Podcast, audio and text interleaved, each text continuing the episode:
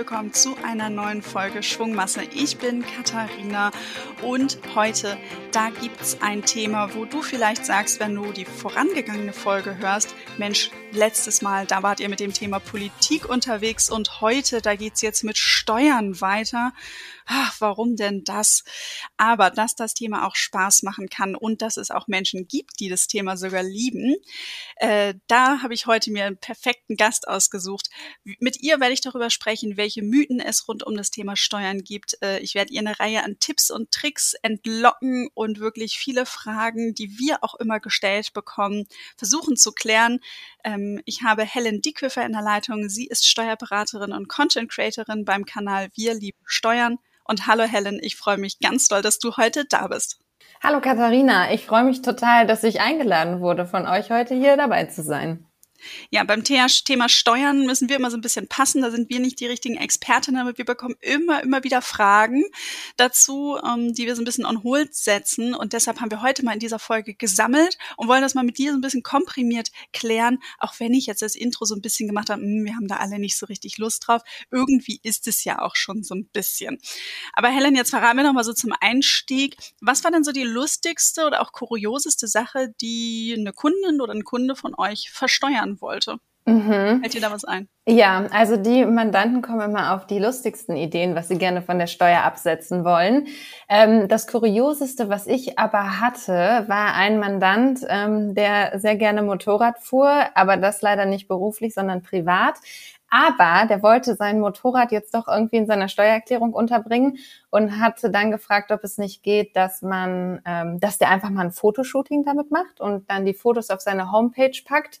Und dann dürfte das doch eigentlich kein Problem sein, die 15.000 Euro für das Motorrad steuerlich geltend zu machen, oder? Ja, also ich habe da schon ein Problem gesehen, aber das war so sein, seine Idee. Ich glaube, das war wirklich das Verrückteste.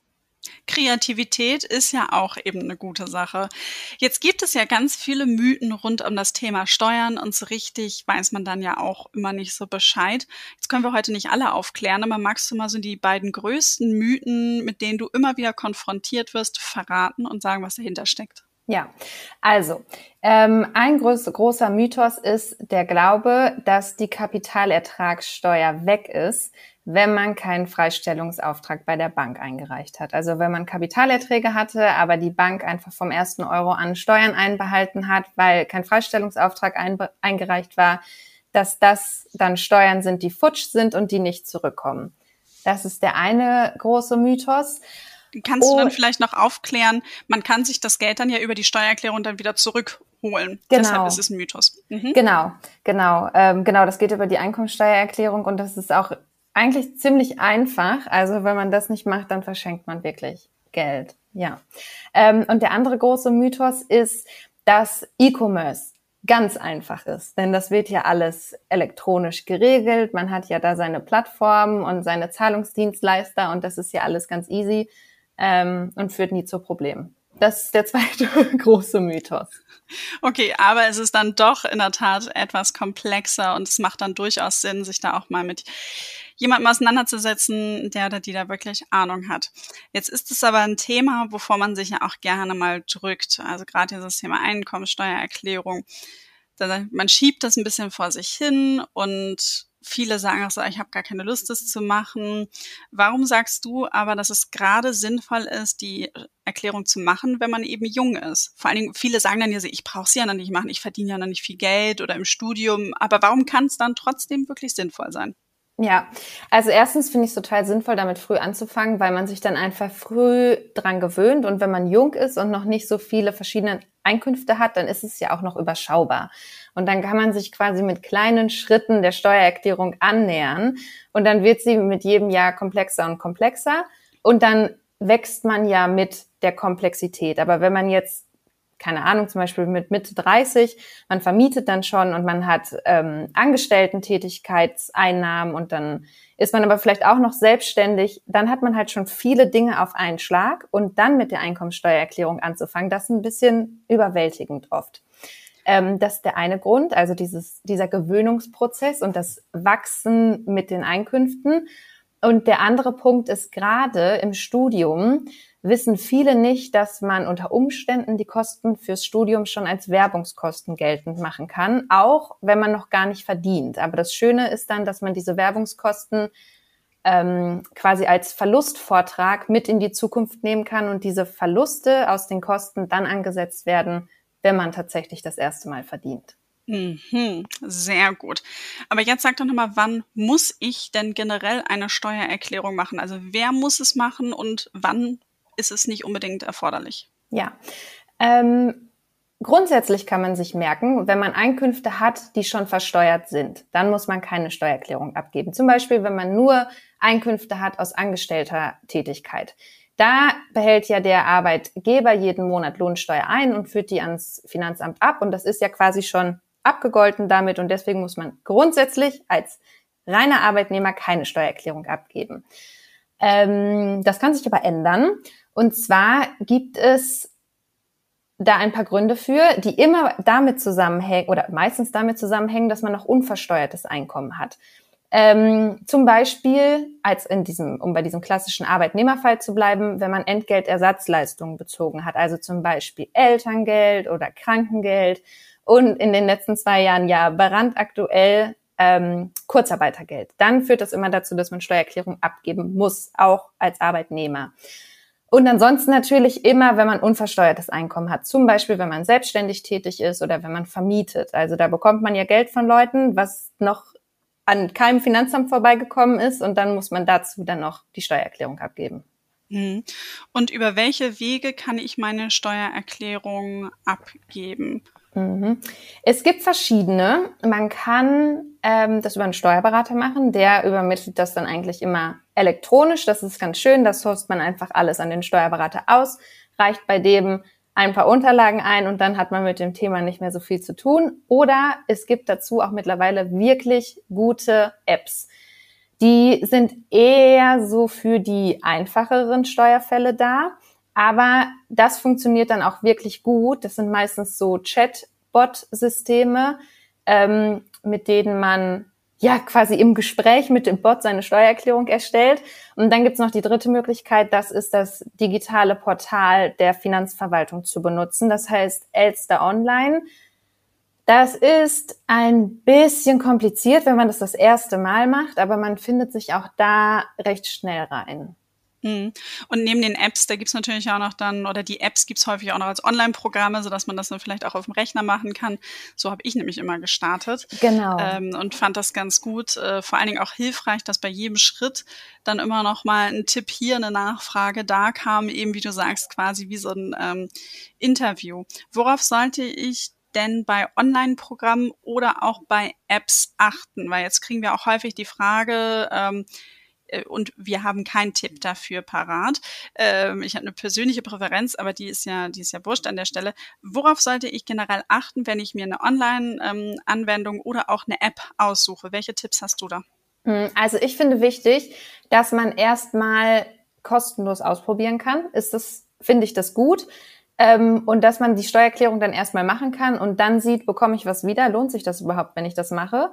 Oder bekomme ich nichts wieder will ich die vielleicht gar nicht abgeben und dann wirklich erst bezahlen muss, wenn man die Steuererklärung übermittelt hat. Ich finde, das ist immer ein Merkmal dafür, dass da wirklich eine qualitativ gute Dienstleistung erbracht werden soll und nicht einfach nur Geld einkassiert wird. Okay. Und brauche ich so ein Programm oder eine App überhaupt? Oder ab wann sagst du, brauche ich das? Es ist, glaube ich, eine totale Geschmacksfrage. Man kann ja, wie gesagt, auch das Ganze über das Online-Portal der Finanzverwaltung machen. Das kann das Gleiche, sogar noch mehr, ist halt aber ein bisschen anwenderunfreundlicher. Aber wenn man wirklich einfache Sachverhalte hat, nur Arbeitnehmer ist ähm, und sich das Ganze irgendwie möglichst unkompliziert und schmal und schlank halten will, dann sind so Apps wirklich super. Wenn man das Ganze ein bisschen anders angeht und sagt, ich will mich jetzt damit beschäftigen, ich will mich da einmal wirklich durchklicken, ich möchte einmal ein bisschen rechts und links gucken, was gibt's eigentlich so neben den Sachen, die ich habe noch, dann würde ich eher empfehlen, diesen etwas aufwendigeren Weg durch ähm, Elster Online, so heißt dieses Finanzamtsportal, den zu gehen. Also es ist halt wirklich auf der einen Seite die Frage, wie umfangreich sind die, die Sachverhalte, die ich habe und auf der anderen Seite die Frage, inwieweit bin ich bereit, da Zeit und Denkleistung rein zu investieren. Ja. Sag mal, geht's eigentlich nur mir so oder habe immer nur ich diesen bei bei dem Programm Elster diesen Vogel vor Augen, der einem, äh, der ja dafür bekannt ist, blinkende Sachen oder auch Dinge aus Nestern von anderen zu stehlen. Da habe ich so kleine Assoziation. Ähm, geht's nur mir so? Und dann die Frage direkt hinterher: Weißt du, wofür Elster steht? Das ist doch garantiert eine Abkürzung, oder? Ja, also diese Assoziation mit dem mit dem ähm, Meisterdieb der Elster habe ich auf jeden Fall auch. Man weiß auch nicht genau, ob das jetzt aus Versehen war oder Absicht oder ob sich da einfach keiner Gedanken drüber gemacht hat. Auf jeden Fall finde ich es lustig. Ähm, ich kann dir nicht genau sagen, wofür Elster steht, aber ich ich glaube, es steht für elektronische Steuererklärung. Sowas. Steuer wahrscheinlich. Irgendwie sowas, ja. Ja, okay. Die Finanzverwaltung steht total auf diese Vogelabkürzung, denn es gibt auch ein Programm, mit dem kann man so einen digitalen Belegtransfer zwischen Steuerberatern und Finanzamt machen. Und der ist natürlich auch abgekürzt, weil der Name ist natürlich sehr umfangreich. Wir sind ja hier in der deutschen Finanzverwaltung. Und die Abkürzung lautet auch wie ein Vogel. Wahrscheinlich Aber, die Taube vielleicht von der Brieftaube. Das wäre jetzt so das naheliegendste, wenn ich es jetzt verbinden würde. ja, das liegt nah, aber ich glaube, das ist es nicht. Aber mir fällt es bestimmt gleich wieder ein. Dann kannst du es nochmal einwerfen. Aber verlassen wir nochmal hier unsere Vogelkunde. Äh, wir hatten eben als letztes Thema das Apps und Online-Programme. Wie viel darf sowas denn kosten? Ach, ja, das ist eine gute Frage. Ich habe ehrlich gesagt keine Ahnung, was die so kosten. Ähm, ich habe das vor zwei, drei Jahren mal ausprobiert. Ich glaube, da hatte das was so um die 20 Euro gekostet. Ähm, ich finde, das ist schon günstig, aber ich vergleiche das jetzt auch natürlich ein bisschen damit, was Steuererklärungen kosten, wenn sie vom Steuerberater gemacht werden, wobei das ja zwei völlig verschiedene Paar Schuhe sind, man das eigentlich nicht miteinander vergleichen ähm, kann oder sollte. Aber an Betracht der Tatsache, dass Elster kostenlos ist, ähm, finde ich, darf so eine Steuererklärung über einen Bot, wo man ja doch alles selber macht, keiner die Haftung übernimmt, etc., darf das eigentlich nicht viel mehr als zwischen 20 und 50 Euro kosten. Ja, das ist auch so grob der, der Schnitt auf den Markt. Jetzt hast du schon ein paar Mal angesprochen, du sprichst immer von Steuerberater. Es gibt natürlich auch ganz tolle Steuerberaterinnen. Ja. Was kostet das denn jetzt aber, wenn du unterstützt. Also so ein bisschen, wie geht's da in der Gebührenordnung los? Weil ganz viele scheuen sich auch, zumindest ist es meine Wahrnehmung, wenn wir Nachrichten bekommen, die scheuen sich vor so einer Anfrage, weil sie dann gleich denken, das ist irre teuer. Vielleicht kannst du erstmal so sagen, so gibt's da auch sowas wie so ein kostenloses Erstgespräch, Beratung und wonach richtet sich dann später wirklich ähm, die oder richten sich die Kosten für die Steuererklärung? Ja, erstmal noch kurz zu deiner, zu deinem Statement mit den Steuerberaterinnen. Die gibt es auf jeden Fall. Ähm, ich selber bin, ab deswegen spreche ich immer von Steuerberatern. Das sind für mich wirklich beide Geschlechter. Und ich selber bin auch Steuerberater und keine Steuerberaterin.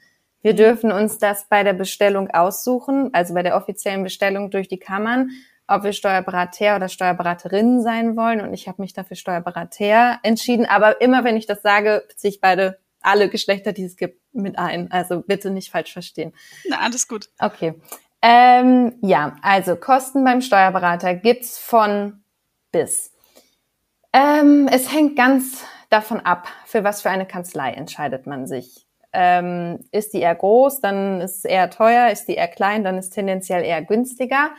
Dann ist auch zumindest bei uns in der Kanzlei ein ganz preisrelevanter Faktor die Tatsache, wie gut klappt die Zusammenarbeit. Also muss man häufig nachfragen, fehlen oft Belege, dann kostet uns das natürlich Zeit und dann wird es auch ein bisschen teurer. Wenn die Zusammenarbeit super läuft und alles vollständig ist, ist es auch günstiger.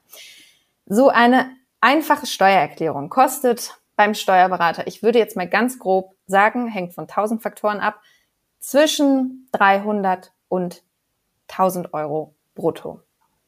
Ähm, hängt wirklich ab von der Kanzlei, von den Sachverhalten, dann von den Gegenstandswerten. Also wir Steuerberater dürfen nicht Rechnung schreiben, wie wir wollen, sondern wir sind an die sogenannte Steuerberatervergütungsverordnung gebunden.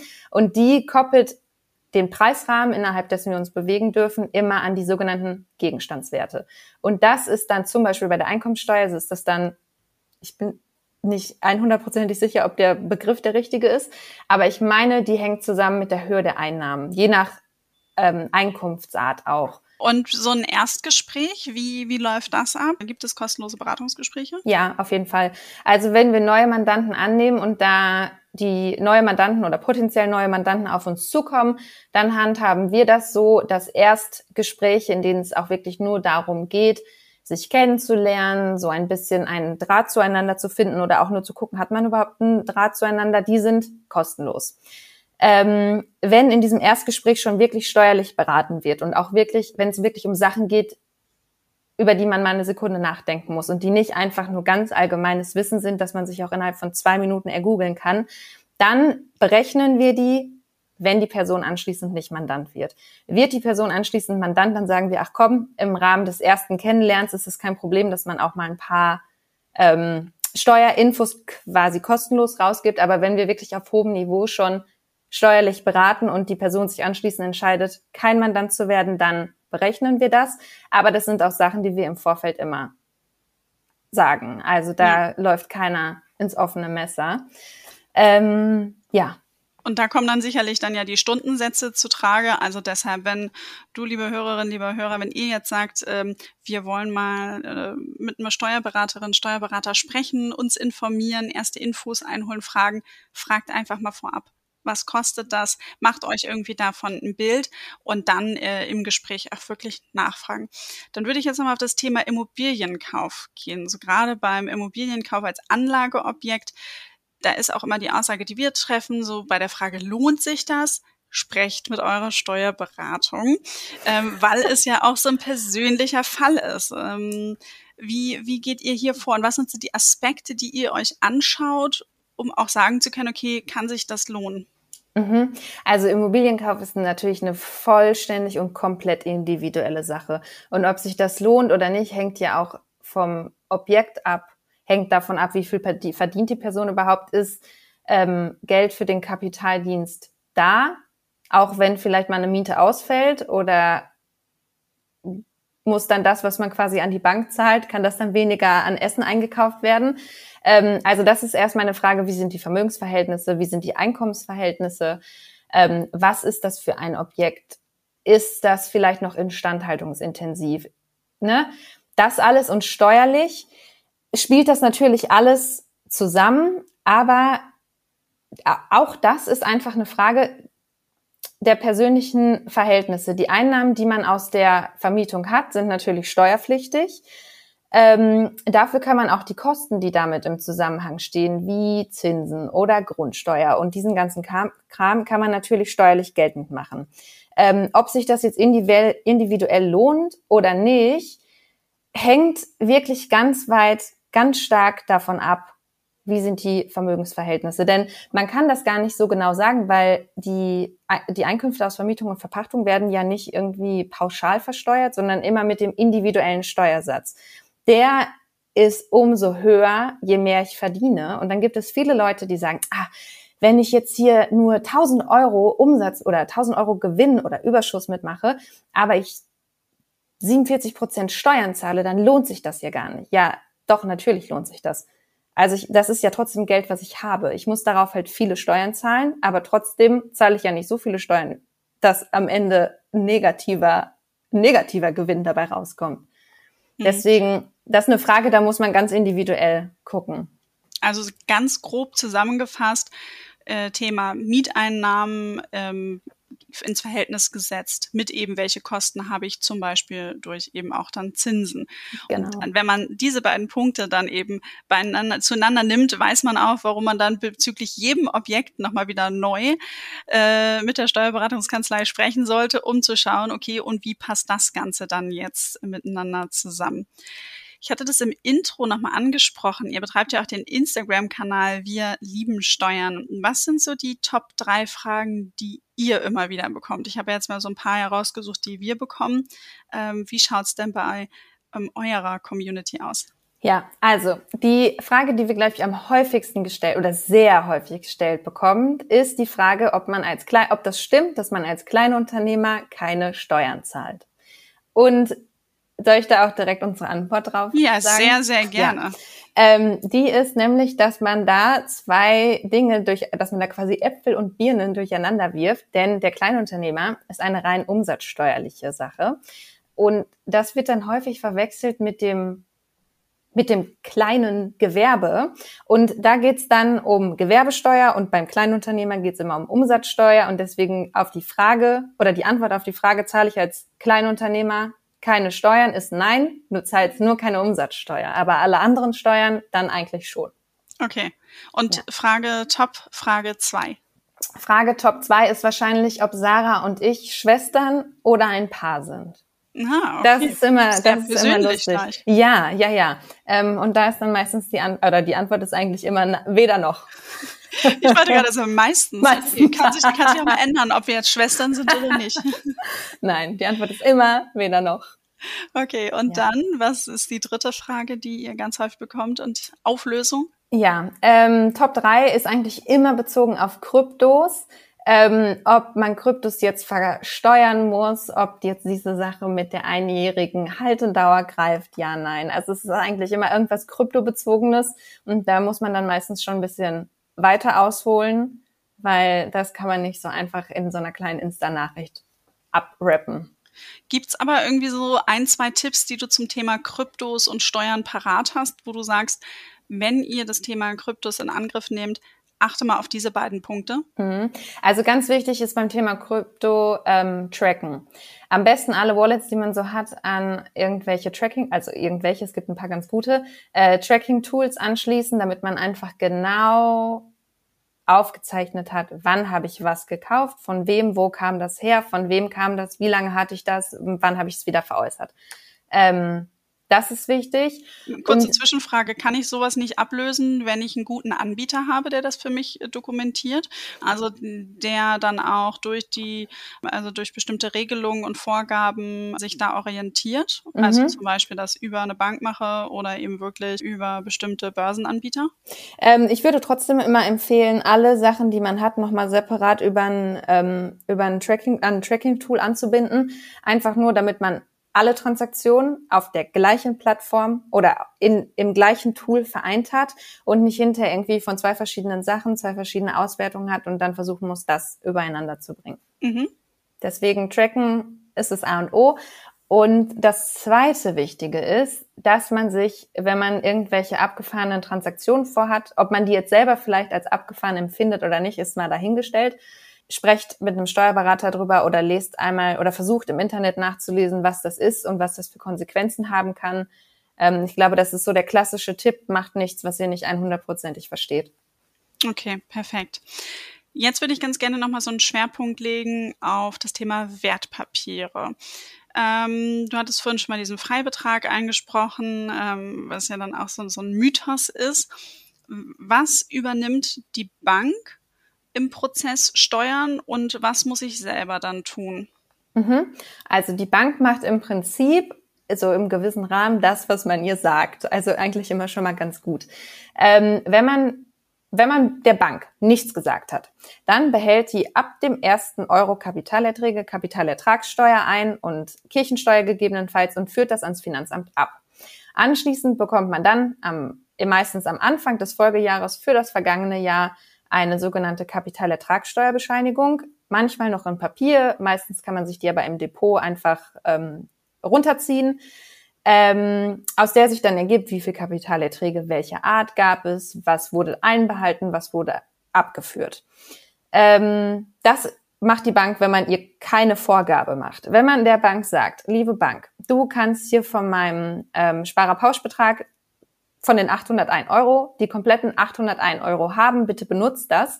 Dann macht die Bank die ersten 801 Euro Kapitalerträge lang quasi gar nichts, außer einem immer die Kapitalerträge einfach auszuzahlen. Wenn dieser Sparerpauschbetrag jetzt voll in Anspruch genommen wurde, dann fängt die Bank an, die ähm, Kapitalertragssteuer und gegebenenfalls Kirchensteuer einzubehalten und ans Finanzamt abzuführen. Genau, und ich kann diesen, diesen Pauschbetrag auch auf mehrere Banken aufteilen. Und je nachdem, welchen Betrag ich welcher Bank zugewiesen habe, fängt sie halt früher oder später damit an, die Steuern einzubehalten. Jetzt ist auch ein Thema, was ich häufiger immer gehört habe, ja, aber das sind ja nur 801 Euro, ähm, die ich für meine Kapitalerträge habe.